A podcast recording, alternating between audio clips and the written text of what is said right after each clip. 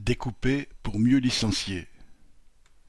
Le tribunal de commerce a choisi l'offre de reprise formulée par Intermarché et Auchan et validée par le milliardaire Kretinsky, lui-même futur repreneur du groupe Casino d'ici mars 2024.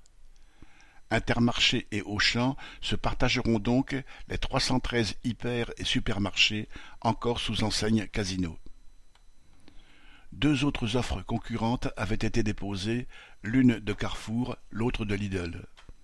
Carrefour souhaitait également mettre la main sur tout ou partie du réseau de proximité de Casino, à savoir tous les magasins de plus petit format, au nombre de 6392, sous enseigne Petit Casino, Spar, Vival ou Sherpa. Il a été débouté. Et si on ajoute Leclerc, qui souhaitait compléter son parc de magasins par quelques hypermarchés, on peut dire que le vol de rapace au-dessus de la proie Casino était au complet. Les gagnants vont donc pouvoir maintenant s'atteler au démantèlement du groupe Casino. Et dans cet objectif, ils espèrent que les cinquante mille salariés du groupe attendront sans rien dire leur décision. Pas de chance, plusieurs milliers de salariés de Casino et d'habitants de Saint-Étienne ont manifesté dimanche 17 décembre contre les menaces de fermeture de sites et les suppressions massives d'emplois. Cela ne peut être qu'un début.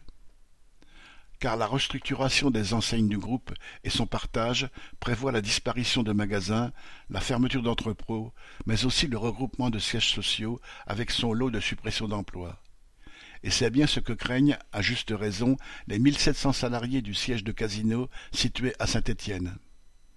Ces craintes sont confortées par les déclarations du futur repreneur Kretinsky sur son intention de regrouper le siège de Casino avec ceux de Monoprix et Franprix, tous deux situés en région parisienne. Il faut ajouter le partage des 313 magasins Casino qui se fera entre Intermarché et Auchan, entraînant la disparition de l'enseigne Casino.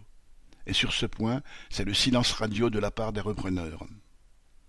Alors la seule certitude, et tous les travailleurs peuvent le constater, c'est que les richissimes familles qui contrôlent toutes ces enseignes ont les moyens de mettre des milliards sur la table pour se racheter les uns les autres et gagner des parts de marché. Et c'est aux salariés qu'ils entendent faire payer cette guerre en supprimant massivement des emplois avec des conséquences dramatiques pour des régions entières. Philippe Logier